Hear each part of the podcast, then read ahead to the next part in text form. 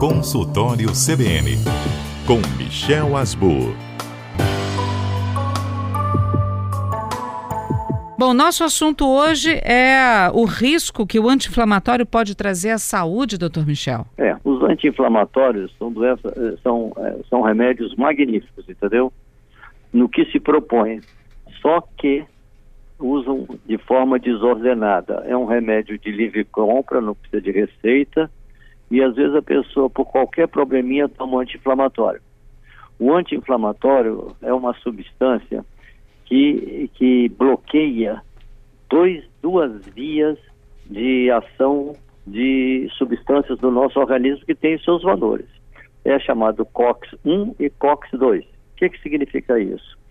São formações de substâncias que exercem a COX-1 uma proteção do aparelho digestivo, estômago, do adeno, e a COX-2, ela é uma substância que tem uma propriedade de ajudar na inflamação, de bloquear a inflamação, de modo que a pessoa tenha menos é, sofrimento com uma inflamação, com uma infecção, etc.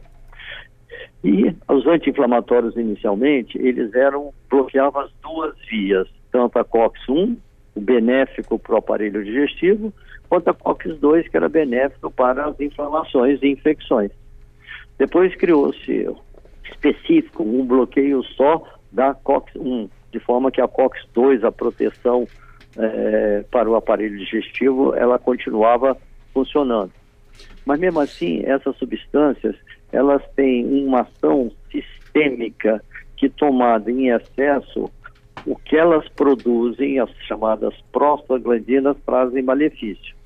E se elas bloqueiam as prostaglandinas, esse bloqueio, os malefícios se traduz por retenção de sódio, a pessoa fica inchada, por aumento da pressão, por, por bloquear a, as vias de, de algesia de, que a pessoa tem para manifestar a dor, para localizar a dor e elas têm um efeito muito ruim no rim, porque ela diminui a perfusão do rim. Uhum. O rim, que é um, um, órgão pequeno, mas que recebe muito sangue para ser depurado e o que não presta joga fora, ele passa a ficar isquêmico, com menos sangue e, consequentemente, as toxinas ficam no organismo. E a consequência disso é que aparecem os problemas. E essa quantidade menor de sangue nos rins, que, as, que os anti-inflamatórios determinam, fazem com que o rim sofra e possa entrar em insuficiência renal. Uma coisa tão falada esses últimos dias, dessa insuficiência renal lá de Belo Horizonte, com esses casos, essa coisa, a consequência da insuficiência renal é, é, a etiologia é variada e, por exemplo, o uso do anti-inflamatório determina isso. O que, que é o anti-inflamatório especificamente faz no rim? Especificamente no rim, ele bloqueia as prostaglandinas que dão uma vasodilatação para o rim ficar perfundido, ter muito sangue. Para nós termos a ideia da importância disso, por dia, nos dois rins, é, que são dois órgãos pequenininhos, os dois juntos pesam de 320 a 360 gramas, passa 180 litros de sangue. O que, que significa isso? Que esse sangue passando pelo rim, ele vai tirando as toxinas que são eliminadas pela urina. Se diminui a perfusão, se não passa essa quantidade de sangue no rim, esse sangue, as substâncias tóxicas que seriam eliminadas, deixam de ser e aí aparece a insuficiência renal aguda.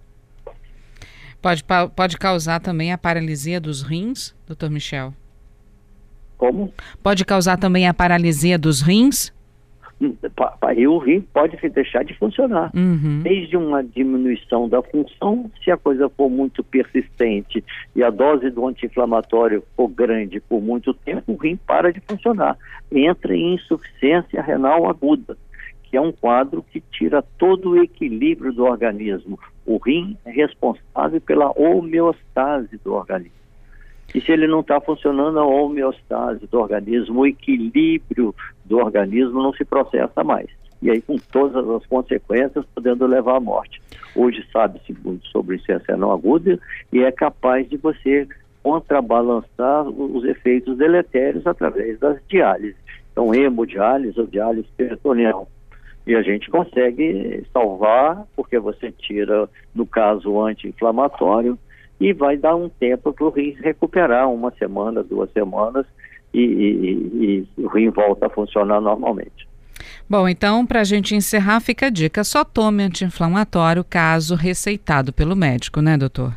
É, tem a automedicação é sempre um problema ruim para a pessoa que está tomando, porque sempre vai ter efeito colateral que pode traduzir por desconforto grande na saúde do indivíduo.